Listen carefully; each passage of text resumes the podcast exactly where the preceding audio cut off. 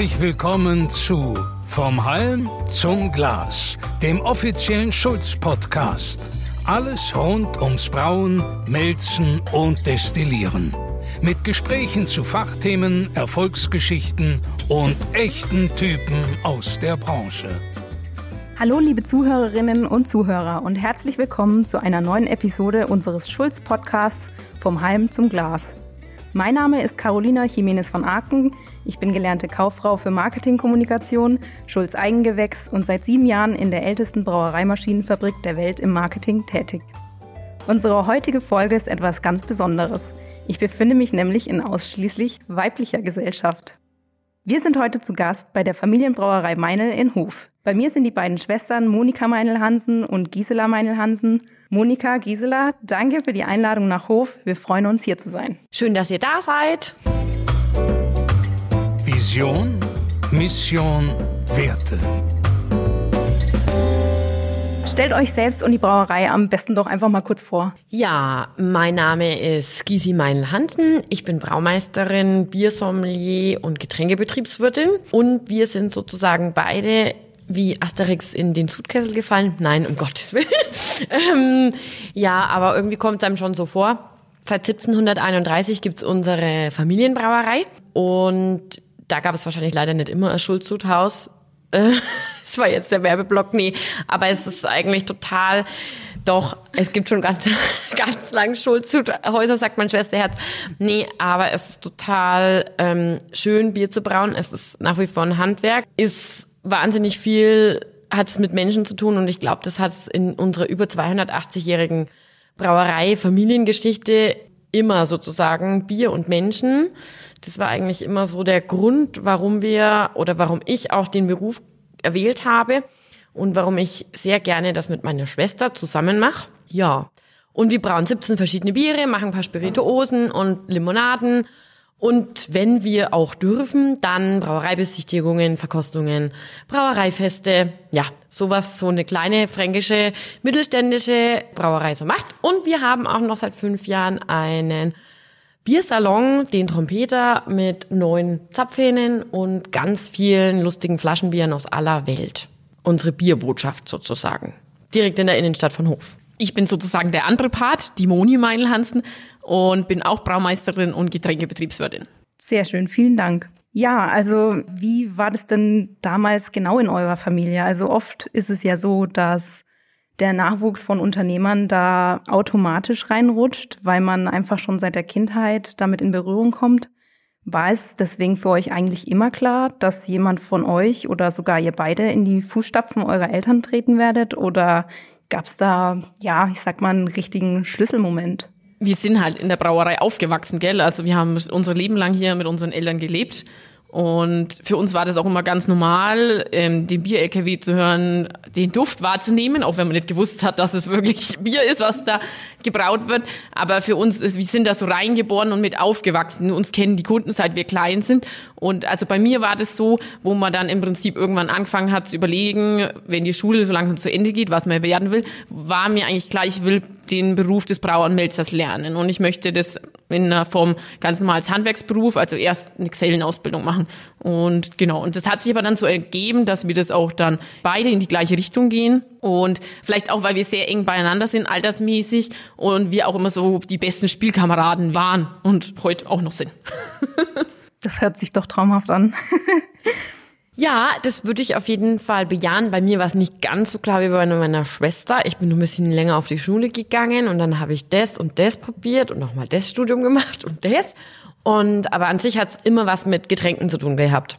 Weil ich es einfach ganz toll finde. Ähm, es ist eigentlich echt der schönste Job der Welt, den man machen kann, wenn man ein Produkt macht ähm, mit den eigenen Händen und das dann sozusagen auch den ja, Menschen damit verbindet, die da durch Kommunizieren fröhlich sind, Spaß haben. Das ist eigentlich wunder wunderschön. Hört sich so traumhaft an, ist es manchmal natürlich harte Arbeit und äh, Streit und Trouble und Abenteuer und Action und alles Mögliche. Aber am Ende ist es doch echt super, super lecker. Ja, das, was rauskommt. Und an sich ist es auch sehr spannend, weil wir haben ja unterschiedliche Rohstoffe. Das ist noch nicht so bei dem, der es trinkt, angekommen. Das Bier an sich eigentlich was ist, was wirklich immer unterschiedlich schmecken kann, weil das ja die Kunst ist, Bier zu machen aus vier verschiedenen unterschiedlichen Rohstoffen, auch wenn es da ganz einfach Hopfen draufsteht. Es steckt da ja trotzdem viel mehr dahinter. Und ähm, ja, da müssen wir als Bierbrauer, glaube ich, einfach noch ein bisschen mehr Gas geben, um den Menschen zu sagen, wie wundervoll und was Hopfen oder Hefe oder was jeder einzelne Rohstoff eigentlich darstellt und wie wichtig auch das ist, dass wir ein Reinheitsgebot haben. Also für uns ist das wichtig. Ja, also auf jeden Fall steckt hinter dem Thema Bier sehr viel mehr, als jetzt der Endverbraucher vielleicht denkt. ja, es hört sich auch so ein bisschen an. Bei mir war es ja ähnlich. Ähm, ich habe auch eine Weile gebraucht, bis ich wirklich mich entscheiden konnte, was ich machen will. Wie war das dann von euren Eltern aus? Wurde das irgendwie auch erwartet oder haben die euch das komplett freigestellt? Überhaupt nicht, muss ich sagen. Ähm, aber es finde ich total toll, wie sie es gelebt haben. Also sie haben uns immer ihren Beruf nie negativ gelebt, sondern die haben das eigentlich immer mit Liebe und Leidenschaft gemacht. Und deswegen war das auch wie eine, wie eine Vorbildfunktion. Also man hat sich dann nicht gefragt, oh Gott, ähm, das ist ganz schrecklich, was die machen, weil die haben das ja, wie gesagt, bis zum heutigen Tag machen sie es, glaube ich, beide mit Liebe und äh, Leidenschaft. Äh, da ist es eher schwierig, dass wir sagen, fahrt doch mal in den Urlaub, macht mal einen halben Tag frei. Äh, es ist eher eigentlich das Gegenteil. Ähm, ja, aber in so einer Brauerei gibt's ja immer was zu tun. Sie haben uns halt immer mit einbezogen, also die haben uns mit zu den Kunden genommen, ins Wirtshaus, zu den Veranstaltungen.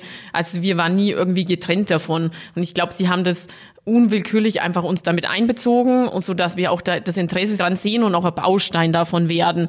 Und vielleicht hatten sie ja wirklich den Hintergedanken, aber ich glaube, es war nett. Das haben sie eigentlich ganz gut gemacht ja, es ist, glaube ich, die richtige Entscheidung. Und wenn man überlegt, wie viele Generationen vor uns hier schon Bier gebraut haben, und es war ja bei uns immer so, dass die Familie Meinl an, vom Anfang an bis heute diese Brauerei ähm, hatte. Darum ist das irgendwie auch was Besonderes, wenn man dann sagt, okay, wir sind jetzt die 13. Generation, die das hier weiter feiern darf. Also ich kriege dann immer Gänsehaus und denke mir, oh Gott, wir haben eigentlich das einzige Ziel von uns ist jetzt erstmal, diese Brauerei so zu halten und für die nächste Generation startklar zu machen. Gell? Das wird einem dann auch erstmal klar, was macht, was ist eigentlich der Sinn daran und ich glaube, das ist das auf jeden Fall. Ja, das also ist, ich muss sagen, ich finde es natürlich super, wenn die Eltern da so gelassen sind und da keinen Druck aufbauen. Haben sie geschickt angestellt. Ja, ich kann mich auch noch gut erinnern, als ich bei Kaspar Schulz angefangen habe. Das ist zwar erst sieben Jahre her, aber da gab es noch sehr wenige Mitarbeiterinnen. Und ja, es herrscht gerade in so einem Handwerksbetrieb manchmal ja doch ein etwas anderer Ton. Und als Frau muss man damit natürlich umzugehen wissen. Wie war denn das bei euch? Wie war denn euer beruflicher Einstieg in die Braubranche? Also es ist ja doch eine ziemliche Männerdomäne, auch wenn sich das natürlich in den letzten Jahren und auch Jahrzehnten schon stark gewandelt hat. Aber hattet ihr zu Beginn mit Vorurteilen zu kämpfen? Mhm. Also ich würde sagen, Vorurteile nein. Es sind mir jetzt wieder in der Ausbildung begegnet, in der Berufsschule. Da war ich in meiner Berufsschulklasse ja das einzigste Mädchen. In der Braumeisterklasse waren wir dann zu zweit bei Dömens. Ja, es ist schon ziemlich spannend, würde ich sagen. Ähm, es ist ein anderer Ton, du hast es gesagt. Und ich glaube auch immer, dass der Ton die Musik macht, aber den Ton, den waren wir ja gewöhnt von zu Hause. Da, dass es halt immer um die Themen Bier geht, feiern und naja, hm, und cool und so. Da ging es eher so darum, naja, das ist ja vielleicht, also ich sag mal, bei uns auch so heute noch, da gibt's so einen komischen Spruch, Hektoliter besteht, Liebe vergeht. Ja? noch in den 50er Jahren gab's in der Brauwelt Anzeigen, Brauerei sucht Braumeister mit x Hektoliter, x Hektar Land und einer Tochter okay. im heiratsfähigen Alter. es ist unglaublich, aber das gab's wirklich.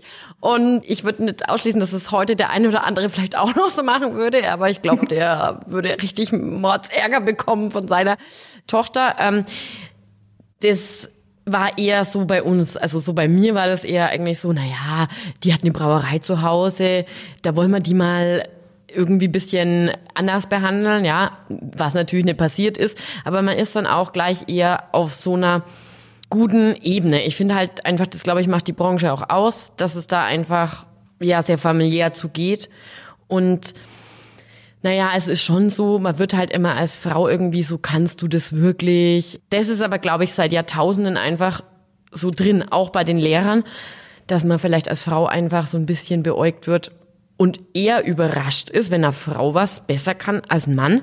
Ja, und jeder hat ja Stärken und Schwächen, aber ich glaube einfach, das ist wirklich so dieses Rollenbild. Da haben wir, glaube ich, heute immer noch damit zu kämpfen. Und das krasseste Rollenbild finde ich eigentlich immer diese Bildchen, wenn der Braumeister ein Mann ist mit einem Bart, einer Brille, einem Bauch und einer Schürze. Ja, ähm, nein, das ist er nicht immer. Also allein das ist eigentlich schon ja, ich will nicht sagen, noch in der heutigen Zeit wäre es natürlich irgendwo diskriminierend. Ähm, man erwartet eigentlich selten eine Frau. Ich glaube, wenn wir jetzt eine Umfrage machen würden, würdest du, wen würdest du da oder wie würdest du einen Braumeister, Braumeisterin beschreiben, dann hätten viele ein ganz anderes Bild. Und ich glaube, das wird erst mit der Zeit werden oder es wird auch nett. Aber frauenfeindlich war es jetzt irgendwie nie. Es war immer ganz witzig. Man musste natürlich Ehrliche Geschichte, erzählst du sie? Was uns widerfahren ist auf der Schulz-Hausmesse vor zig Jahren. Das musst oh du erzählen. Doch. Aber das ist ja schon ewig her. Also da waren wir auch noch, da waren wir wirklich ja noch Kinder. Da waren wir ja mit unserem Papa dort. Und da gab es ja noch die Schulz-Hausmesse immer zu der Zeit, wenn ähm, keine äh, Braubeviale ist. Genau. Dann gab es immer die Hausmesse beim Kasper Schulz. Und da waren wir wirklich als Töchter sind wir mitgegangen und wir waren wahrscheinlich irgendwie gingen wir unserem Papa bis zur Hüfte oder so. Und er hat uns halt mitgenommen. Und wir haben uns halt diese Zuthäuser angeschaut. Und wahrscheinlich haben wir noch gar nicht richtig verstanden, was da ist. Und dann ist er auf einen Kollegen getroffen und der, unser Papa hat uns vorgestellt, das sind meine Töchter. Und dann hat er ihn gefragt, unseren Papa, und wo sind deine Kinder? Und wir hatten zu dem Zeitpunkt das gar nicht verstanden, was der gemeint hat und hatten ihm dann unseren Papa im Auto gefragt, was hat denn der gemeint? Wir sind doch deine Kinder. Ja, und erst jetzt, wie später wir denken, müssen wir immer wieder dran denken und manchmal trifft man auch noch diesen Kollegen und dann muss ich immer so ein bisschen leicht in mich reingrinsen. Aber mein Gott, wir haben jetzt auch ihm gezeigt, dass wir das auch können. Ja, das auf jeden Fall. Ähm.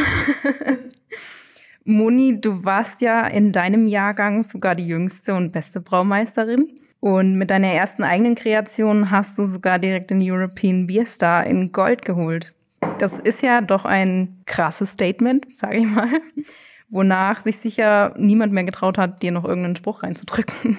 Und ja, mit zwei top ausgebildeten und begabten Töchtern, da konnten eure Eltern ja dann eigentlich bestimmt beruhigt sich mal zurücklehnen. Ist es ihnen denn leicht gefallen, sich da zurückzunehmen oder haben sie da eher schwer loslassen können. Ja, also vielen Dank schon mal für das Lob und das finde ich auch mein Schwesterherz macht nämlich einen super tollen Job ähm, täglich. Und ja, hier auch in der Brauerei besteht unser Team hauptsächlich aus Männern, wobei wir eine sehr gute Frauenquote haben. Das ist echt so. Auch in der Führungs auch in der Führungsebene. Das ist schon mal gut, ne? Nee, aber unsere Eltern waren eigentlich so so bisschen hin und her gerissen, dass mit der Liebe und der Leidenschaft.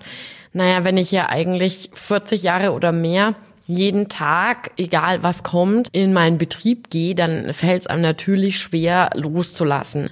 Unserem Papa, der ist ja der Eingeheiratete, der, der hat den nordischen Namen mitgebracht, nämlich Hansen.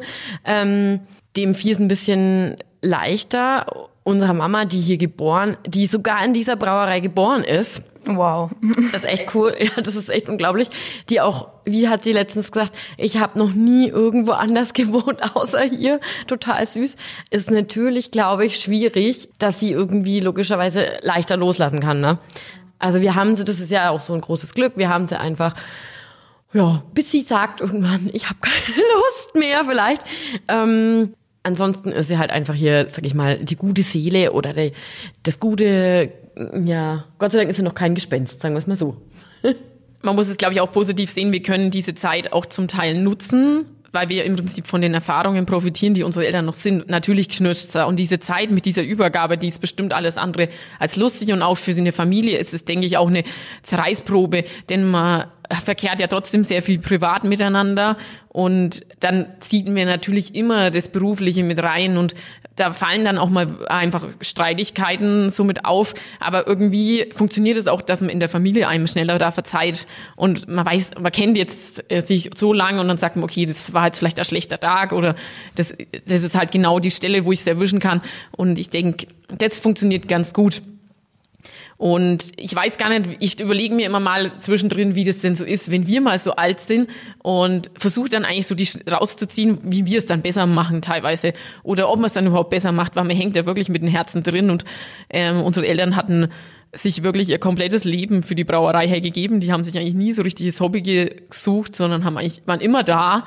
Und ich glaube, dann fällt es einem echt schwer, was anders zu machen. Und wir wollen ja auch nicht, dass die dann irgendwie in der Loch fallen, sondern ähm, dass sie trotzdem hier noch sind. Und sie brauchen auch den Kontakt mit den Kunden und alle Kunden wollen sie sehen und weil sie sich selber einfach so viel bewegt haben. Ja, das kann ich gut nachvollziehen, dass man sich da nicht so einfach dann rausziehen kann aus der Affäre.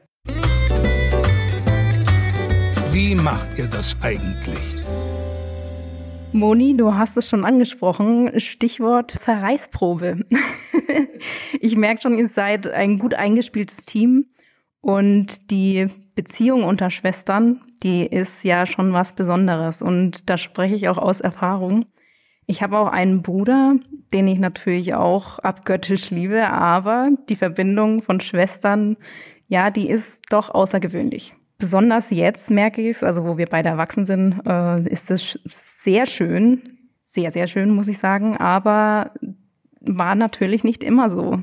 Und wenn ich an die Zeit zurückdenke, wow, also was haben wir uns angegiftet? das ist jetzt natürlich anders, aber ich stelle mir das schon schwierig vor. Also wenn man sogar tagtäglich miteinander arbeitet, dann gibt's ja doch viel Potenzial, sage ich mal, für Meinungsverschiedenheiten. Wie macht ihr das, dass ihr solchen Konflikten aus dem Weg geht oder fliegen da wirklich auch mal so richtig die Fetzen? Oh ja, die Fetzen fliegen. Und Gott sei Dank gibt es Bier. Irgendwann hat mal ein echt äh, cooler Kunde zu mir gesagt, weißt was, man muss sich so streiten können, dass man mit dem anderen noch ein Bier trinken kann. Stimmt.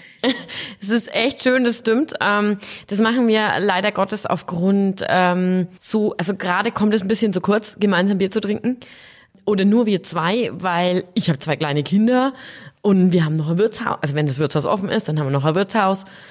Dann haben wir beide noch diverse Ehrenämter, die sich um Bier drehen. Dann bleibt eigentlich für die Zeit, die man sich an sich mit seiner Schwester wenn man jetzt nicht mit ihr zusammenarbeiten würde, nehmen würde, finde ich ganz wenig Zeit. Also diese Primetime-Zeit, die wird ja immer weniger. Ja? ja? Also wenn ich das so von, keine Ahnung, wir hatten zusammen ein Kinderzimmer, ein Stockbett, da war das natürlich super cool, ja, jeden Tag irgendwie zusammen und die Zeit, die du miteinander verbringst, wird ja irgendwann immer weniger. Und es war bei uns jetzt, oder ist halt auch so, und umso mehr du machst, umso mehr du hast, ne, umso wichtiger wird eigentlich der Faktor Zeit. Deswegen glaube ich, ist einfach so, aktuell ist es total cool. Einmal gehen wir in der Woche miteinander laufen. ähm, und das ist super. Da kann man auch mal was bequatschen, was man halt so nicht schafft. Oder man kann auch noch mal was schlichten, wenn die Fetzen nämlich geflogen sind dann ist es gut. Aber das, was die Moni auch gesagt hat, wir kennen uns einfach schon so lang, man weiß eigentlich, wie der andere tickt. Das ist, glaube ich, der große Vorteil. Dann ist es auch ganz wichtig, dass man dem anderen verzeiht. Das ist, glaube ich, echt total wichtig und nie nachtragend ist, genau. Und man weiß ja auch die Stärken und die Schwächen. Und es ist aber auch ganz wichtig, zusammen Ziele zu haben. Weil wenn man zusammen ein Unternehmen führt wie wir und die, die Vorgängergeneration noch dabei ist und auch noch in Form unserer Mama Mitspracherecht hat, ist es schon ganz wichtig, dass man weiß, man hat Ziele, ja, auch wenn die nicht immer irgendwie erfüllbar sind. Aber wenn ich mir sage, ich wünsche mir jetzt gern ein ein neues Sudhaus von Kaspar Schulz und das soll bitte äh, in Kupfer sein, dann ist es natürlich ein, ein schönes Ziel und ein schöner Traum, sagen wir es mal so. Oder ich wünsche mir eine Whiskybrennerei oder sowas dergleichen Tolles, ja. Gibt sehr viele tolle Sachen, die in Bamberg entstehen. Dann ist es natürlich toll, wenn man dasselbe Ziel hat, ne? Weil dann kann man natürlich viel schlagkräftiger miteinander arbeiten. Und so ein Schiff, wenn man sich so ein Schiff vorstellt, das, da gibt's ja auch immer einen Hauptkapitän. Das bei uns, wir haben halt zwei Kapitäninnen. Ne? Mhm. Und da ist es immer ganz gut, wenn man sich so abstimmen kann und dann sozusagen in eine Richtung segelt und steuert. Hast du sehr schön gesagt. Habt ihr dann bei euch die Aufgaben auch aufgeteilt oder ist jeder für alles in der Brauerei zuständig? Ich glaube, das ist vor allem ein wichtiger Punkt, dass man sich so ein bisschen die Bereiche einteilt und sagt, dafür trägt jemand oder hält jemand den Kopf hin und wichtige Entscheidungen, die trifft man dann gemeinsam. Ähm, natürlich ist es bestimmt auch äh, also das ist auf jeden Fall einmal dieser Grundbaustein, dass man sagt, ich habe jetzt die Verantwortung dafür und wenn dann wirklich was schief läuft, dann muss man selber da den Kopf hinhalten. Natürlich gibt's dann immer Überschneidungspunkte. Die Frage, wer jetzt bei uns was macht, ist es so, dass die Gysi macht den Vertrieb größtenteils. Unsere Mama ist ja noch aktuell aktiv, die macht das ganze Finanzbuchhalterische und ich bin aktuell zuständig für die Technik. So haben wir es uns jetzt aufgeteilt. Aber wenn ich jetzt überlegen müsste, ich wäre hier allein in der Brauerei und allein der Geschäftsführer, also ich glaube, ich könnte das auch gar nicht allein. Ich brauche irgendjemanden, mit dem ich mich mal außentauschen kann und den ich mal äh, fragen kann, wie würdest denn du das machen? Und darum bin ich eigentlich echt super dankbar, dass ich das nicht allein machen muss, sondern dass ich meine Schwester habe. Also gut, unsere Mama hatte das Glück, die hat den richtigen Partner gefunden. Ähm, aber man will das ja auch nicht sich immer auf die Suche gehen und sich dann einen Braumeister suchen oder einen BWLer, wo man sagt, ich brauche jetzt jemanden, der mit mir die Brauerei macht. Darum ist es eigentlich viel cooler, dass ich eine Schwester habe und dass wir das zu zweit machen können. Ja, im Team läuft halt doch alles besser. Jawohl. Ja, Technik hast du gerade auch angesprochen. Es gibt ja dieses schöne Klischee Frauen und Technik. Und in der Brauerei kommt man da nicht wirklich rum. Ist es für euch beide ein notwendiges Übel oder macht euch das Spaß? Ich glaube, man kann damit auch ein bisschen spielen, weil das Schöne ist, wenn, es ist ja kein Gegner, aber wenn, wenn dich jemand total unterschätzt, ist es gar nicht schlecht. Dann ist es eigentlich das Schönste im ganzen Leben. Also mir ist das schon öfters passiert, ähm, wenn dann jemand sagt, so dort steht, uh, und die Augen ganz groß werden, ah, die kann es doch, ne? Glaube, damit kann man auch arbeiten. Das sind sozusagen dann die, ähm, die Facetten einer Frau oder die Künste einer Frau, glaube ich, die da, die damit einfach rechnen, rechnen muss, ja. Dass es so ist. Und ich glaube, das ist echt dieses, dieses vorgelebte Rollendenken. Das ist, ich glaube, generell egal, wie jemand auf die Welt kommt, ob Männchen oder Weibchen, kann, glaube ich, wenn man ihm genug Zeit gibt und das Talent erkennt, was er kann, dann ist, glaube ich, derjenige in der Technik genauso gut wie ein Mann. Das ist bei uns auch so. Mein Schwesterherz sagt auch immer, so viel Erfahrung zählt damit. Das ist zum Beispiel unsere Sudhaussteuerung, die wir jetzt haben. Ich habe, glaube ich, ähm, oh Gott, ewig kein Sudbier mehr hier gemacht, ja, mit dieser Sudhaussteuerung. Hätte ich jetzt auch, wenn ich morgen das machen müsste, oh Gott, diese Sudhaussteuerung uh, bringt mich echt ein wenig ins Schwitzen, ja. Ähm, da ist natürlich noch der Vorteil, okay, man weiß, wie der Prozess funktioniert, man hat es gelernt, das ist schon mal das, das Grundlegende. Und das andere ist halt, wie gesagt, die Technik ist ja oft nur ein, nur ein Arbeitsmittel, je nachdem, wie man es sieht. Und Technik ist ja auch vergänglich, obwohl natürlich auch viele Technik einfach wiedergekommt und einfach einen anderen Namen kriegt, wie in der Mode, muss man ganz ehrlich sagen. Und dann wieder sexy gemacht wird. Das Wichtige ist, glaube ich, einfach das, dass man das, was dahinter steckt, versteht. Und dann, egal ob das jetzt mit Hand zu bedienen ist oder wie bei uns, ist nicht alles per Ventilknoten und Knöpfchendruck zu machen, sondern auch noch diverse Handarbeit. Dann ist einfach nur wichtig, dass du das, was du gerade machst, einfach verstehst. Und dann, glaube ich, ist das einfach diese, dieses große Ganze ergibt es. Ja, und Technik ist ja was Wunderbares. Weil nur dadurch können wir eigentlich noch parallel, was Frauen ja gerne tun, noch andere Dinge gleichzeitig tun. Ja, und ich glaube, das ist schon echt schön. Und man muss ganz ehrlich sagen, ohne die heutige Technik, wo wir sind, und ich denke, unsere Branche ist wirklich wahnsinnig gut und fortschrittlich. Da geht natürlich immer, glaube ich, wahrscheinlich noch viel mehr. Aber dadurch war es auch erst möglich, dass Frauen eigentlich in dem Beruf arbeiten. Das muss man wirklich ehrlicherweise sagen. Weil sonst früher, also vor 50 Jahren waren schon, war es schon krasse körperliche Arbeit und heute, wenn man sich so überlegt, 50 Jahre später, also vielleicht mal, sag ich mal, sagen wir mal, ein Arbeitsleben, ne, ist es eigentlich sehr gut machbar für eine Frau. Ja, und das macht einfach die Technik. Deswegen ganz wichtig für die Frauen, Technik muss man einfach können und verstehen und dann hat man es einfacher. Sehr gut. Wahre Worte. Ja, Moni, äh, dein Partner ist ja jetzt auch schon länger im Unternehmen tätig. Und was hat sich denn verändert, seit quasi der Mann in deinem Leben jetzt auch äh, mit dir zusammenarbeitet? ähm, na gut, also zum einen ist er ja auch aus der Branche und hatte ja schon immer mit Bier auch zu tun, Gut, und wir haben uns ja das erste Mal kennengelernt. Da hat er einen Hof bei einer anderen Brauerei gelernt, sein, auch den Ausbildung Brauer. Und also das Gute ist, dass man ja einmal die gleiche Basis hat und das Thema Bier. Und seit er hier ist, Mai, ich glaube, für uns hat sich da jetzt, also für mich selber nicht so viel geändert, weil für ihn ist es, glaube ich, spannender, einfach unseren Tagesrhythmus, der ist vielleicht für jemanden, der das nicht gewöhnt ist, einfach anders.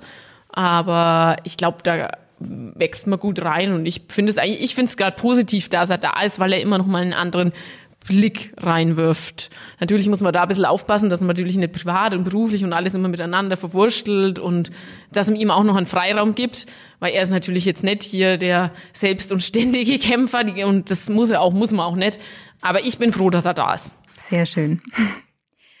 Gisi, jetzt hast du ja vor einigen Wochen schon dein zweites Kind bekommen und wie, ja, wie organisiert ihr die tägliche Arbeit? Äh, bekommen dir das mit Job und Familie gut hin? Super gute Frage. Ähm, momentan ist ja wieder ähm, Lockdown. Genau, und jetzt ist die Kita wieder ganz zu. Und unsere erste Tochter, die Clara, die, hab, die haben wir ehrlicherweise, muss ich echt sagen, im ersten Jahr wieder mm, voll verwurschtelt, ja. Ich habe die mit in die Brauerei geschleppt und dann war sie eigentlich beim Opa und der Opa war ihr bester Babysitter und ich konnte arbeiten. Und mit Kind Nummer zwei habe ich gedacht, ach, das geht genauso. ist voll easy, alles super.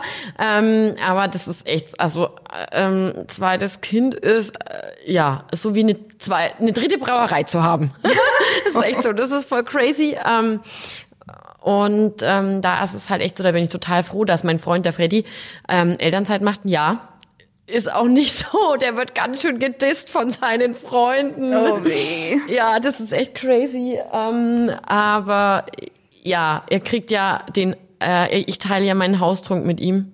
Na, das ist das die Entschuldigung. ist er wirklich. Und ähm, ja, und die Marie ist eigentlich so ganz gut drauf. Und aber wie das bei Frauen halt so ist, die, die sind halt einfach anders öfters mal und ähm, ja, aber ich glaube, der macht das schon echt ganz gut und das ist super gut. Er hält mir da echt den Rücken frei, sonst könnte ich jetzt eigentlich nicht schon wieder da sitzen.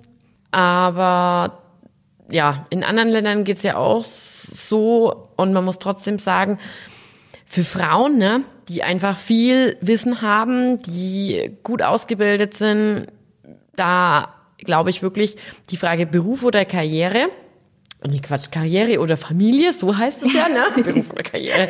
Genau. Da ist es wirklich, glaube ich, schon eine Herausforderung. Ich habe den großen Vorteil, ich kann meine Kinder hier einfach mit anschleppen. Ähm, ich würde jetzt auch nicht komisch schauen, wenn das ein Mitarbeiter macht, ne? Aber ich glaube, in, in der normalen Welt draußen, boah, hart hart, ja. hart, hart und mega Respekt vor jedem, der das irgendwie wuppt, Kinder und nur allein Beruf. Jetzt mal noch gar, gar nicht dran zu denken, dass derjenige Geschäftsführer ist und diverse andere Dinge tut. Ähm, der muss man ganz ehrlich sagen, echt mega Respekt und es ist Arbeit. Also Kinder sind wundervoll, aber es ist halt einfach Arbeit und man braucht jemanden für sie, ähm, logischerweise. Und deswegen, ja, es ist gerade ein bisschen Plan, also so, das ist so ein bisschen Plan und alles wegen gewurstelt, aber das passt, glaube ich, gerade geht's ganz gut, so wie es ist. Und ich freue mich ewig, dass ich arbeiten kann, weil nur Kinder, ganz ehrlich, ohne Brauerei, boah, ganz schwer. Also würde schwer funktionieren bei mir. Also da bin ich auch froh, dass ähm, das so gut irgendwie sich trotzdem kombinieren lässt, ja. Ja, es klingt auf jeden Fall nach einer sehr guten Lösung. Und ich denke, wenn du in der Brauerei stehst und die Geschäfte regelst, ich denke, dann ist es auch legitim, wenn dein Partner Elternzeit nimmt. Super, danke, Carol, glaube ich auch. Ja, du bist ja äh, jetzt nicht nur Braumeisterin und Mutter, sondern du engagierst dich ja auch sehr für das Bierland Oberfranken und den Bund der Demenzianer. Und dort bist du ja sogar seit 2016 Präsidentin. Was sind denn hier deine Ziele und was möchtest du noch bewegen? Bei Bierland Oberfranken ist es so, wir haben jetzt erst einen Workshop gemacht und der war großartig, muss ich wirklich sagen. Und ich habe ein mega tolles Team. Ähm, da muss man sich vorstellen, wie entstand Bierland Oberfranken. Die Handwerkskammer hatte vor über 25 Jahren herausgefunden, dass in Oberfranken auf die, ja, auf die Fläche und auf die Einwohner die meisten Brauereien weltweit sind. Wahnsinnig toll und die Handwerkskammer hat dann sofort dieses Thema Genuss gespielt. Unser Ziel ist an sich, dass wir Bier, wie auch immer, wenn jemand irgendwie an Franken denkt oder an Oberfranken, dass er sozusagen immer Bierbilder im Kopf hat. Entweder Bierkeller oder Sudhäuser oder Brauereien. Also so, wenn ich das Wort Whisky sage, dann wissen alle, oh, Schottland, Irland, ja, okay, auch. Aber dann äh, irgendwie das ist unser Ziel und dadurch erhoffen wir natürlich auch diese Vielfalt erhalten zu können, weil es ist natürlich wahnsinnig schwierig. Von unseren 293 Mitgliedern sind die meisten ganz kleine Brauereien mit einem Wirtshaus und hauptsächlich Verkauf aus Fassbier oder durchs Wirtshaus, wenig Flaschenabfüllung. Ähm, und sowas ist halt, finde ich, total schützenswert. Und jetzt müssen wir auch schauen, dass die EU das versteht, dass das jeder Politiker versteht. Das ist nämlich leider noch nicht bei jedem Bürgermeister, jedem Landrat und leider auch noch nicht in München angekommen. Die Regierung von Oberfranken unterstützt uns ja. Da ist es zum Teil angekommen, aber noch nicht so, dass sie das Thema Bier auf ihre Flagge genommen haben, ja. Und da muss es halt nun mal hin. Weil auch die neuesten Umfragen, wenn Menschen heute auf der Straße gefragt werden, was denken sie, wenn sie befragt werden, was bedeutet Oberfranken für sie, dann denken die einfach an Bier und Lebensmittel, Genuss und Kerwa und sowas. Und deswegen ist es ganz wichtig, dass das auch diejenigen, die uns regieren und verantworten, verstehen, und das Leben, weil es ist einzigartig, ja. Der Parmaschinken ist geschützt. Die Italiener sind so voller Stolz. Ich würde mir wünschen, dass jeder Oberfranke einfach so voller Stolz ist und jeder, der hier lebt, der das nach außen transportiert, der bringt natürlich auch Menschen hierher, die das dann verstehen und kennenlernen, wie es hier bei uns ist und wie schön es ist. Und wenn nur, ich denke mal, jeder Dritte davon sich vielleicht hier verliebt oder die Landschaft schön findet oder den Shop findet, dann ja, schauen unsere Zahlen, die angeblich nicht so gut sind, der Altersdurchschnitt der Oberfranken ist viel zu alt, ähm, vielleicht ganz gut aus. Deswegen Ziel, ja, Zuwachs durch Bier, wenn man so will.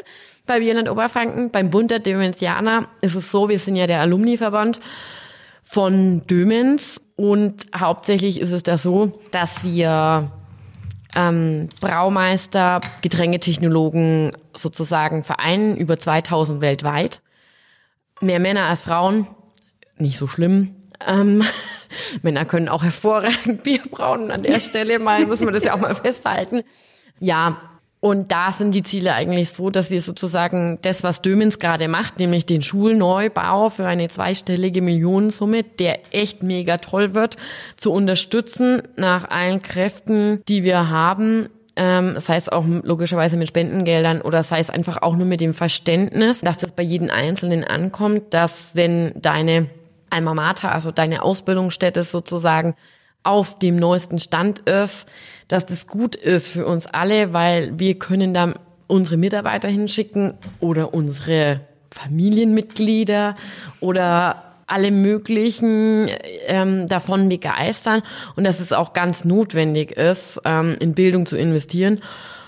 Das ist sozusagen das erste Ziel, also sozusagen Bildung und natürlich auch den Zusammenhalt und das Netzwerk weltweit. In der heutigen Zeit schwierig, weil der Altersdurchschnitt natürlich etwas wie in Oberfranken über 60 liegt. Deswegen ist es ganz wichtig, dass wir da wieder ja frisches Blut reinbringen und das Ganze irgendwie sexy machen. Jo. Ja, ich denke, da leistet ihr auf jeden Fall jetzt schon sehr gute Arbeit. Und ja, den Leuten muss natürlich bewusst werden, dass äh, das Thema Bier, klar, das ist für Oberfranken sehr wichtig, aber es ist nun mal auch kein Selbstläufer. Also deswegen finde ich super, dass ihr euch da so engagiert. Ja, ich muss sagen, läuft sehr gut. Ihr greift nämlich komischerweise immer die Stichworte auf, die zu meiner nächsten Frage führen. Whisky hast du erwähnt. Wir waren ja bei der vorletzten Episode von Vom Heim zum Glas bei St. Kilian Distillers, der größten Whisky-Destillerie Deutschlands, zu Besuch. Und ich fand's für meinen Teil echt super spannend und interessant. Habt ihr eigentlich auch mal überlegt, Whisky herzustellen? Gute Frage, hatten wir, aber nur auf Idee von einem Kollegen der gesagt hat, Mensch, ihr werdet, es wird doch ganz toll für euch, macht es doch einfach, ihr werdet die Ersten. Und ähm, das ist, glaube ich, jetzt schon sechs oder sieben Jahre her. Wir haben uns ehrlicherweise dann mehr aufs Bier gestürzt, haben das nicht ganz vergessen, sind aber immer noch nicht beim Whisky angekommen. Ich glaube, weil es uns als Frau zu lang dauert, fertig ist. Ähm, und ich denke, der Markt ist auch jetzt ganz gut irgendwie besetzt. Trotzdem sind Spirituosen generell ein Thema für uns weil wir es ja auch schon machen. Klar. Und ich finde, es ist einfach was Tolles. Also Bier riecht gut, eine Spirituose riecht aber auch hervorragend, ja. Also so unsere Geschichte wäre, also meine Geschichte ist derzeit, oder was ich gerne trinke an Spirituosen, ist eher so rum. Und ich glaube, man, man sollte immer das tun, was man auch selber gut findet und was man liebt, weil dann kann man sich dafür ganz anders einsetzen und vielleicht gibt's irgendeine andere schöne Spirituose. Whisky aktuell eher nett. Ja, und ich glaube, das braucht Produkt, braucht irgendwie eine Geschichte und einen Bezug zu uns. Und jetzt unsere Brennerei, die gibt's jetzt seit gut 20 Jahren. Unsere Eltern hatten da irgendwie halt noch zu viel Zeit und haben gedacht, machen wir jetzt noch, tun wir noch wenig Schnaps brennen. Und die, das Hauptprodukt war ja bei uns immer ein Bierbrand. Und der Bierbrand ist eigentlich schon was Leckeres. Das ist eigentlich so wie Grappa. Ich finde das eigentlich schon sehr gut. Ich mag auch mehr die klaren Getränke und nichts süß, liköriges. Aber der, der Bierbrand ist ja auch so ein bisschen typisch auch für Oberfranken, ähm, weil es auch viele Brauereien machen, aber er hat einfach so ein schlechtes Image, weil das ist so diese klassische Rückbier-Vernichtung ähm, oder nicht Vernichtung ist es ja nicht, sondern wie mal durch mal Rückbier in Anführungszeichen noch irgendwie, damit ich es nicht in den Kanal schütten lasse, dann brenne ich einen Schnaps draus. Und eigentlich ist das ja nicht, sondern das ist eigentlich wirklich ein schöner, klarer Brand, der einfach ehrlich ist. Ja, da muss man einfach mal gucken, weil wie wir da zukünftig vorangehen. Der Libererei bei uns läuft jetzt ja auch nur, so ist es so ein kleines Geschichte, aber ich denke, der Bierbrand wird es langfristig nicht sein, weil so richtig vom negativen Image wird er nicht wegkommen. Das ist so ein bisschen, bisschen schade, gell? Ja, auf jeden Fall. Naja, was nicht ist, kann ja noch werden. mhm. Ihr habt es auch vorhin angesprochen, dass ihr 17 Biersorten habt. Das ist ja doch relativ viel. Welches ist denn euer jeweiliges Lieblingsbier? Oh Gott. oh, das ist echt schwierig. schwierige Frage.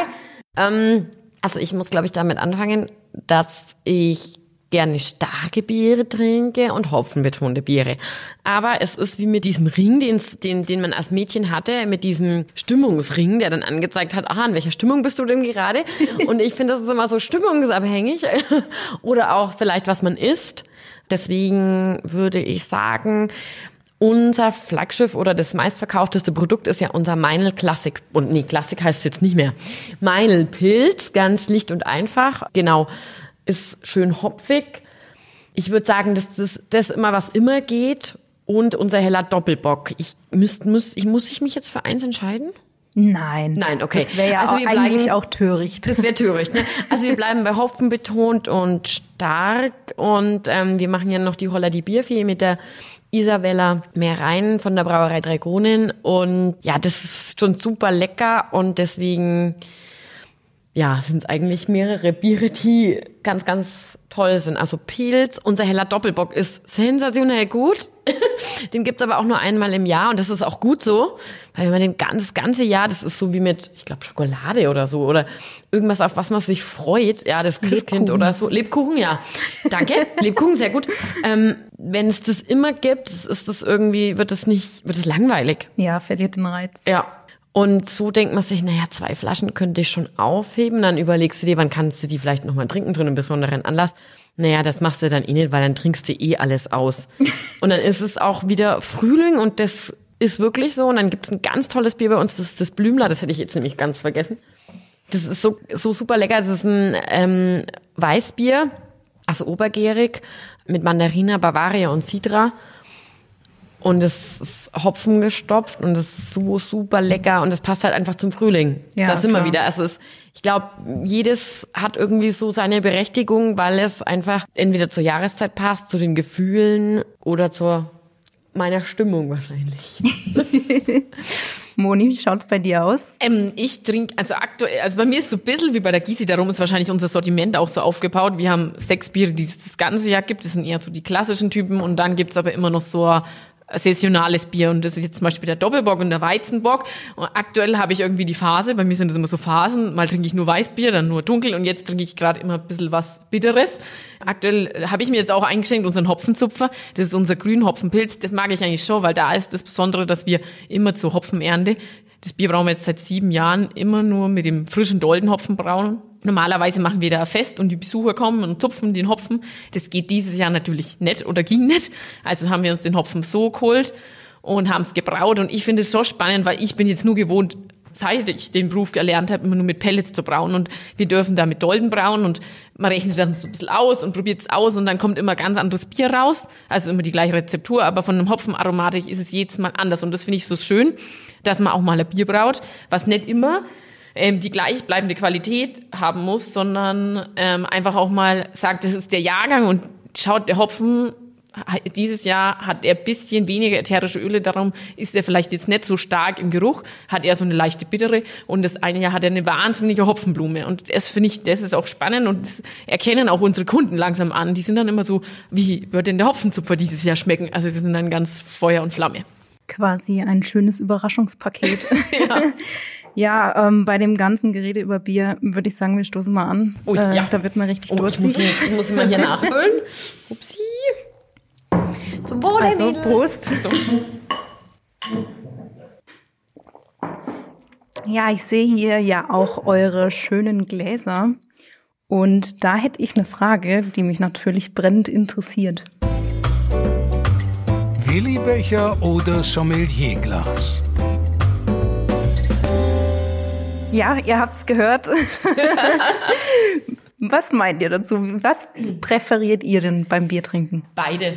Also bei mir würde die Entscheidung definitiv auf dem Willi-Becher trotzdem fallen. Also ich finde beides schön, aber der Willi-Becher ist mein Favorit, weil also ich liebe es, wenn man ein Bier hat und wenn man es dann austrinkt und hat am Rand diese Schaumringe und man sieht seine eigenen Trinkringe, weil halt der Schaum so perfekt am Bier ist. Und das ist so schön und dann hat man das Bier leer getrunken und hat nur noch seine, im Prinzip diese letzten Ringe übrig.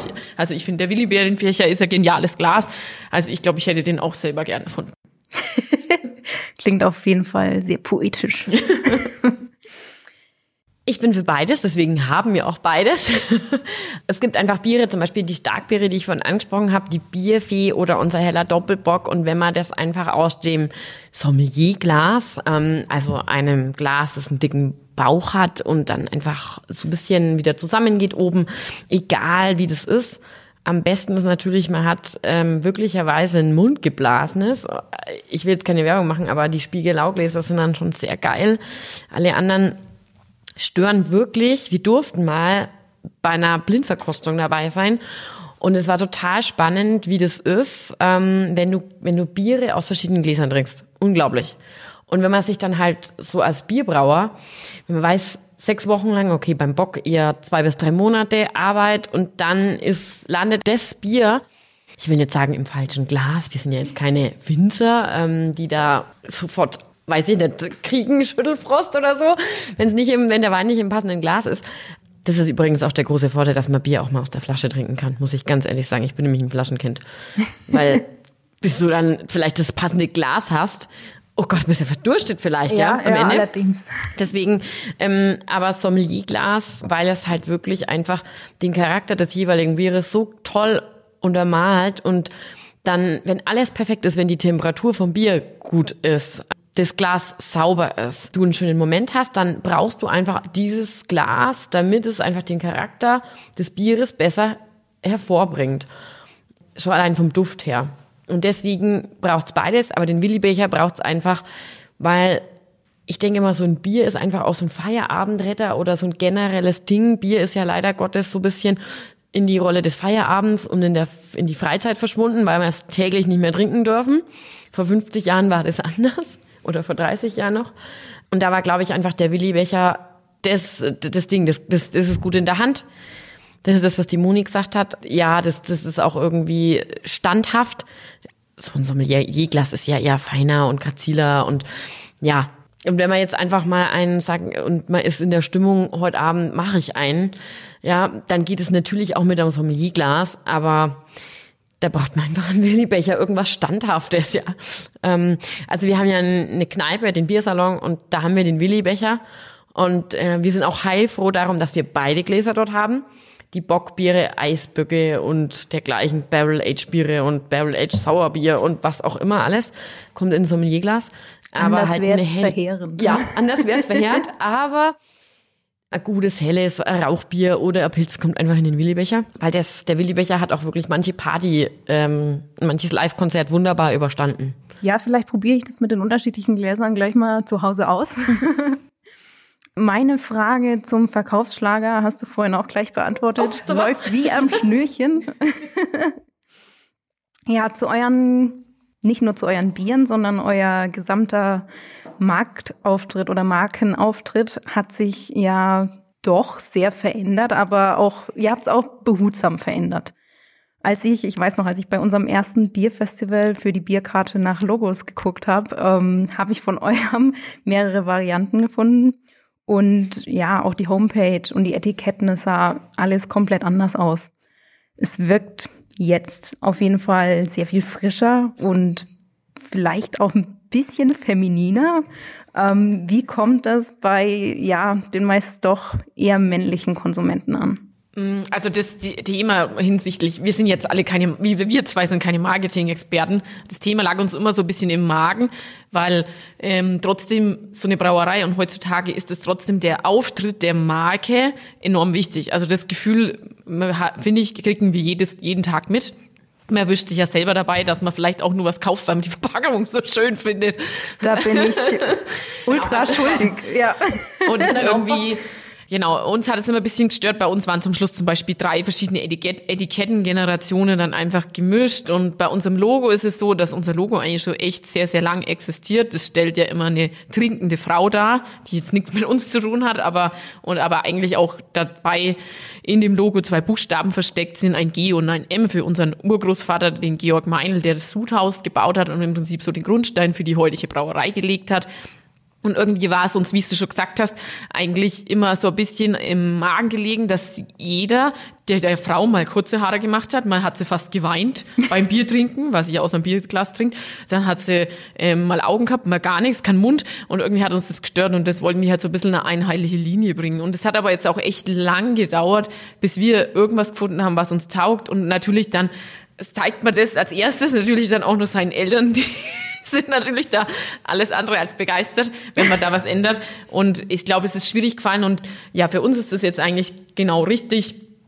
Und auf uns war es wichtig, dass das ein einheitlicher Auftritt ist, der aber auch jetzt irgendwie für die nächsten Jahrzehnte so bleibt und nicht, dass wir sagen, jetzt in fünf Jahren ändern wir wieder das Etikett, weil so eine Etikettenänderung kostet einem schon ein paar Lebens Tage, denke ich jetzt mal, oder ein paar, echt ein paar Tage seines Lebens. Und Nervenzellen und so und Schokolade und Bier gleichzeitig und viel Alkohol.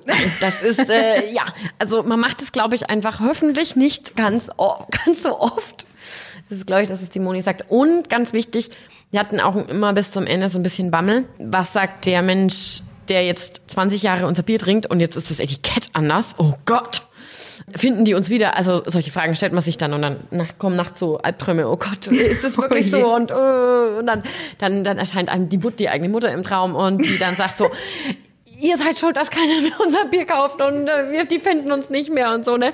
Also das war echt so, so voll crazy und dann waren wir so weit, dass wir uns das, dass wir es endlich hatten und dann kam Corona super. Das war echt so und wir wollten es jedem erzählen, mit wie viel Liebe wir dieses, diese Etiketten gemacht haben. Haben wir dann auch, wir haben es dann halt über Social Media gemacht und die Website. Und weil wir dann auch schon wussten, dass unser Werbebudget, Werbebudget für andere Dinge, ähm, andere Löcher dran glauben muss, ähm, haben wir dann halt einfach ganz wenig Werbung gemacht tatsächlich. Bis auf die Kanäle, die ich gerade gesagt habe, war es echt wahnsinnig krass. Die Menschen haben unser Bier gefunden. Sie fanden es gut, auch die älteren Herrschaften. Das schönste Erlebnis dieses Jahr war wirklich, mein, unsere Mama saß bei uns im, im, im Brauereiladen und äh, dann kam halt ein älterer Herr rein und hat gesagt, Frau Meinl-Hansen, also die neuen Etiketten und die alte Bierflasche. Schee habt das gemacht. Und ich war so, oh, ich war so, ey, ich habe gedacht, juhu, juhu, juhu, innerlich ist super Freudenfest, ganz toll, alles super. Ähm, das war ewig schön und ähm, ja, man muss halt einfach mal mutig sein. Und wie gesagt, finde ich witzig, dass du das äh, ähm, weiblich äh, empfindest auch. Es ist halt, sind halt unsere Sachen, die wir unseren Bieren anziehen wollen. Und es ist auch wirklich immer so, wir sind manchmal an dem Punkt, dass wir halt einfach merken, wir sind ein Start-up, ja, in einem 1731 gegründeten Unternehmen. das ist halt einfach manchmal so. Und jetzt haben die Bierchen neue Klamotten, aber sie werden Gott sei Dank trotzdem noch getrunken und gekauft und gefunden. Ja, vor allem ist es ja auch wirklich super schön, wenn man dann direkt von den Kunden das tolle Feedback bekommt. Das stimmt. Dass ja. man alles richtig gemacht hat. Genau. War es ursprünglich eigentlich vielleicht sogar noch ein bisschen knalliger geplant? Oder äh, war es wie, ja, wie man so schön sagt, der goldene Mittelweg zwischen dem alten Design und dem Holla die Bierfee-Auftritt? Ja, es war, ich glaube, der goldene Mittelweg. Ähm, doch. ja, war schon irgendwie so. Also die Moni hat ja schon gesagt, unser Logo ähm, einfach ein bisschen neu zu machen und sozusagen zu, das irgendwie zu unterteilen. Und da haben wir uns einfach dafür entschieden, dass wir ja trotzdem ein traditionelles Getränk sind. Irgendwie auch die Farben, wenn uns jemand fragt, aber es hat bisher uns noch niemand gefragt, warum wir die Farben für ein Bier so und so gewählt haben. Aber du brauchst ja selber, Weiblichkeit ist, glaube ich, immer so, du brauchst eine, du hättest einfach gerne Erklärung dafür. ja. Ähm, warum ist das Pilz blau, das Etikett, und warum ist das Kellermessen grün und äh, ja, und warum ist das Weizen ähm, so schön gelb, gelb, gelb gold, ja, ähm, ja, das ist einfach so, oder warum ist das Mephisto rot?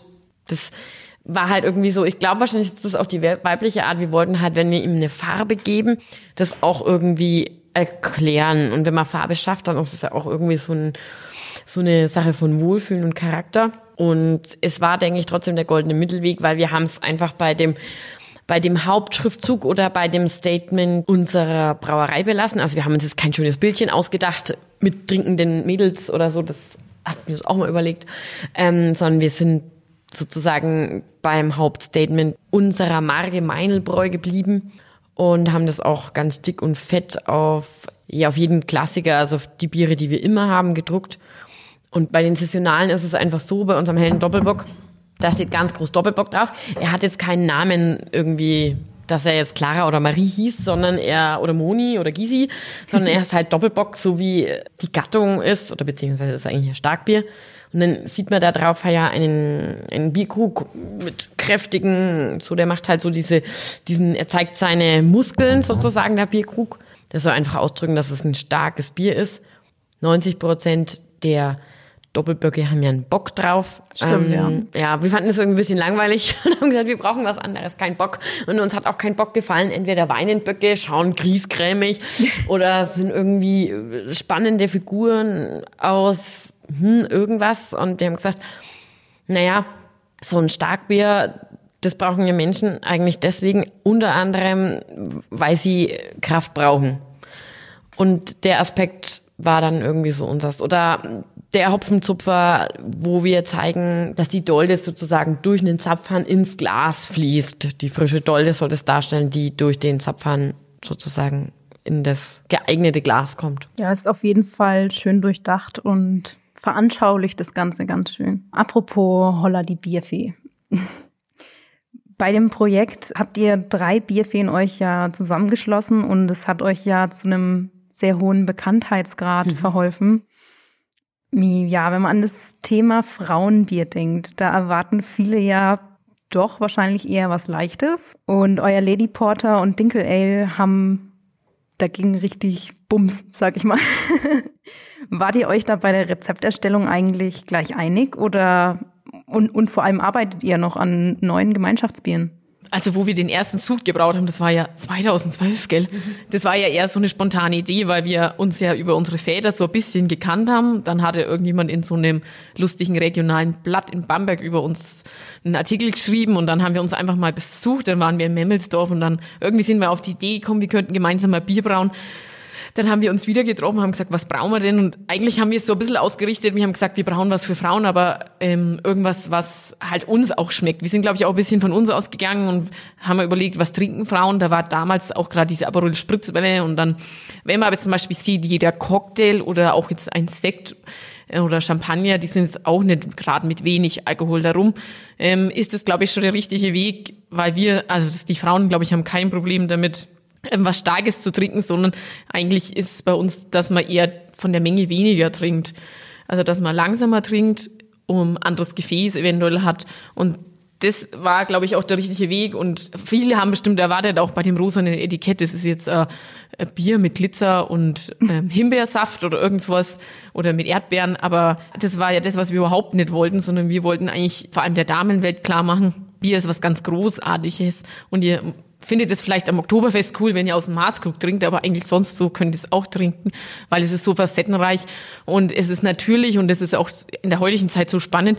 Dank dem Reinheitsgebot haben wir wirklich nur vier Zutaten und wir müssen uns keine Gedanken machen um Konservierungsstoffe und sonstige Zusätze, weil das ist im Bier definitiv nicht drin. Haben aber auch eine großartige Aromatik und das wollten wir so ein bisschen eigentlich zeigen damit. Ja, und dazu gibt's noch mehrere Sorten oder wie sieht es aus? Wir möchten gerne auf jeden Fall noch was machen. Da schwebt uns schon so ein bisschen was im Kopf rum. Und ehrlicherweise ist es immer witzigerweise so, und ich glaube, das führe ich auch auf die ähnliche Struktur zurück. Die Isabella ist halt ähnlich, bei ihr war das ähnlich, ne? in der Brauerei aufgewachsen, eigentlich diese ähnliche Vita wie wir, gleich denken, weil ich glaube, sonst wäre es nach dem ersten Gespräch, na, da wäre gleich rausgekommen, wir brauchen nie im Leben zusammen ein Bier. Genau, das war eigentlich super schnell klar und jeder von uns hat eigentlich so ein bisschen, die Isa ist so ein bisschen fürs Malz, meine Schwester Herz für die Hefe und ich für den Hopfen. Und so hatte jeder eigentlich sozusagen wieder seinen Bereich und jeder konnte was mitbringen.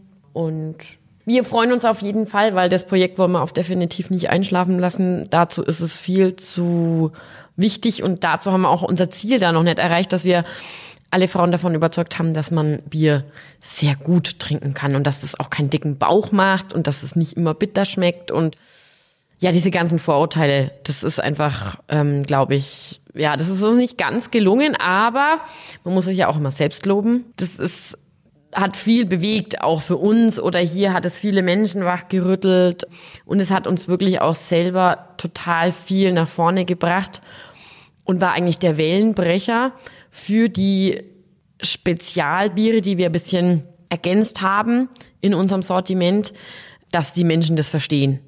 Hier einfach. Das war wirklich ehrlicherweise der Wellenbrecher. Nachdem konnten wir uns, ich will nicht sagen alles erlauben, aber fast. Etwas mehr auf Etwas jeden Fall. mehr, ja. Ich finde es ganz witzig, Moni, dass du das mit dem Glitzer ansprichst. Wir, wir brauen ja bei Schulz zu unseren Feiern, die dieses Jahr natürlich nicht mhm. stattfinden konnten, normalerweise immer unser eigenes Bier. Haben wir jetzt zwar dieses Jahr auch gemacht, aber schweift jetzt ab. Im letzten Jahr zur Weihnachtsfeier haben die Frauen gebraut und da haben wir tatsächlich bewusst mit diesem Klischee gespielt und haben Glitzer ins Bier. Geil. Und, und die Männer haben es tatsächlich sehr gern getrunken. Die, manche waren etwas skeptisch, aber es kam gut an, weil es natürlich auch gut geschmeckt cool. hat. Sehr schön. Ja, aber ich find's echt toll, was ihr da auf die Beine gestellt habt, weil ich bin da selber auch ein bisschen schuldig, äh, was das Thema Frauen und Bier angeht. Also bevor ich bei Kaspar Schulz das Arbeiten angefangen habe, habe ich auch kein Bier getrunken. Und ich habe einen Kollegen, der mich jahrelang getriezt hat. Juhu, danke, lieber Kollege. Ja, inzwischen äh, bin ich bekehrt. Sie haben mich gut erzogen. Deswegen äh, Lob an euch. Äh, ich finde super, was ihr da macht. Ja, ich habe schon die aktuelle Situation angesprochen, die ja momentan für viele Brauereien, vor allem mit Gastronomie, nicht wirklich leicht ist. Konntet ihr die ausfallenden Einnahmen durch, also von der Gastro, mit eurem Flaschenbier annähernd ausgleichen oder ist das utopisch? Also bei uns ist es ja so, dass wir gastronomisch jetzt im Selbstbetrieb eher kleiner aufgestellt sind haben aber natürlich ziemlich groß in Veranstaltungsgeschichten, die wir beliefern und halt Gastronomie. Die Hektoliter sind natürlich weggebrochen. Die kann man zum Teil mit Flaschenbier auffangen, aber nicht komplett. Und wenn man ehrlich ist, auch nicht diesen Umsatz daraus, weil man natürlich die Spannen in den Bereichen Veranstaltungen und Gastronomie, die sind natürlich auch viel mehr anstrengender und machen viel mehr Arbeit, aber das sind die Spannen anders und die kann man über den Handel zum Beispiel nicht auffangen. Das ist ehrlich so.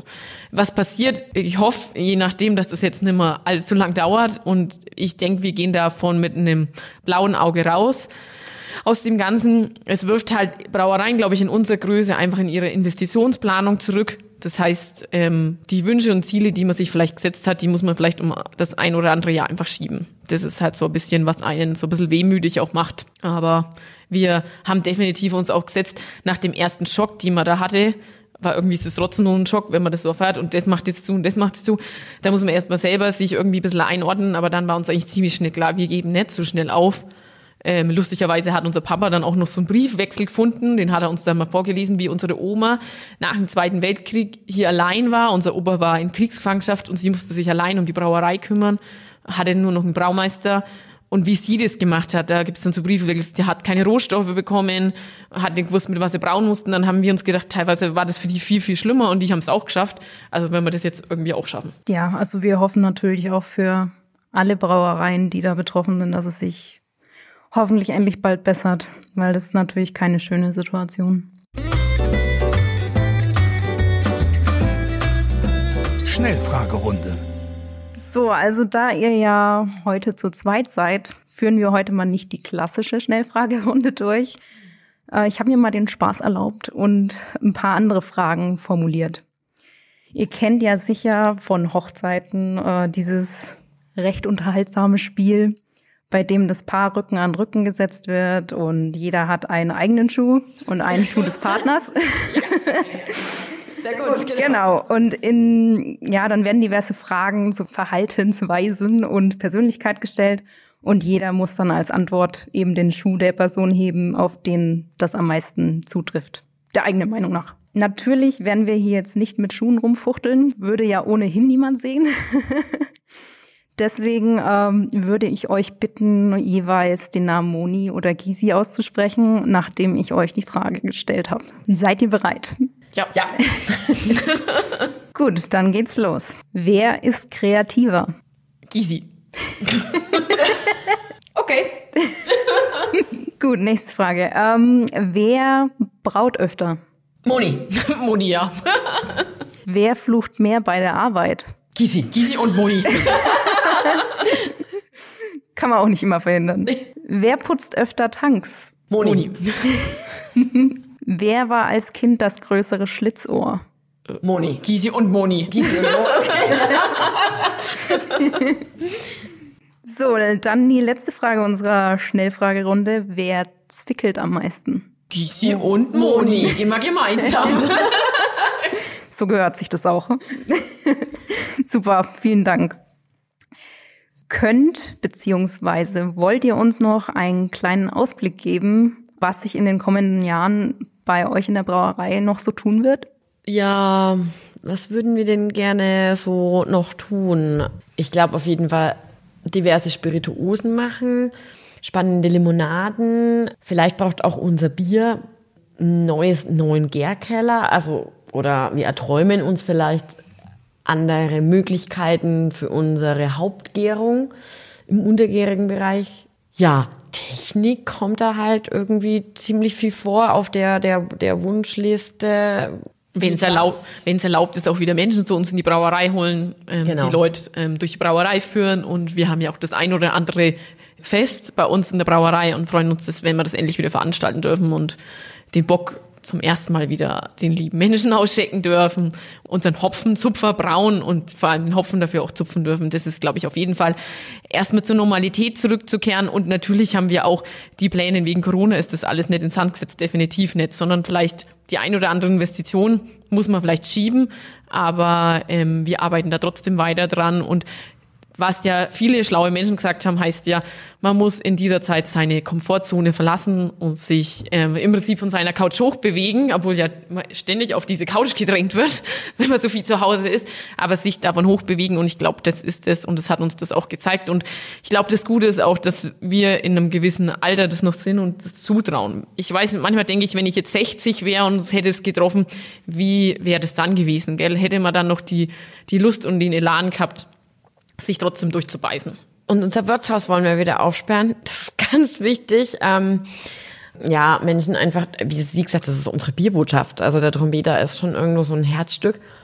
Der kostet viel Zeit und auch Energie, aber es ist einfach wunder wunderschön, wenn du dann ein Bier gebraut hast und dann die Menschen das einfach auch hinträgst, ja, und ähm, wenn auch die Oberfranken ziemlich maulfaul sind, manchmal kriegen sie doch raus, passt oder Mensch, das war richtig saugut, ja. Dann ist das eigentlich das größte Lob, weil der Oberfranke an sich ist halt einfach eher bescheiden und neigt nicht zu überschwänglichen Lobeshymnen oder Freudenausbrüchen oder Freudentänzen. Deswegen machen wir das für sie und zeigen ihnen, wie schön Bier ist. Wir müssen ihnen einfach zeigen, wie wichtig und wie schön das ist und dass es zu uns gehört. Wie der, ich, ich denke es mir immer wieder, Italiener aus der Region Parma nicht ohne seinen Schinken oder ohne Verdi sein kann, ja. Wir können halt einfach nicht ohne Bier. Und das ist auch gut so. Und es ist ja seit Jahrtausenden so. Deswegen glaube ich, haben wir schon den richtigen Job, den wir auch weitermachen. Und wie der dann so genau aussieht in den nächsten Jahren, ähm, lassen wir uns einfach mal überraschen, denn der Weg ist das Ziel. Oder das Bier ist das Ziel oder so ähnlich. Dem kann ich nur zustimmen. ja, klar, wir hoffen natürlich auch, vor allem ich, dass äh, man bald wieder einen Bockbieranstich vielleicht besuchen kann. Und ja, was äh, die technische Wunschliste angeht, ich kenne da übrigens ein ganz tolles Unternehmen in Bamberg, das euch das sicher helfen kann. Ja, auf jeden Fall komme ich jetzt äh, zu meiner letzten Frage.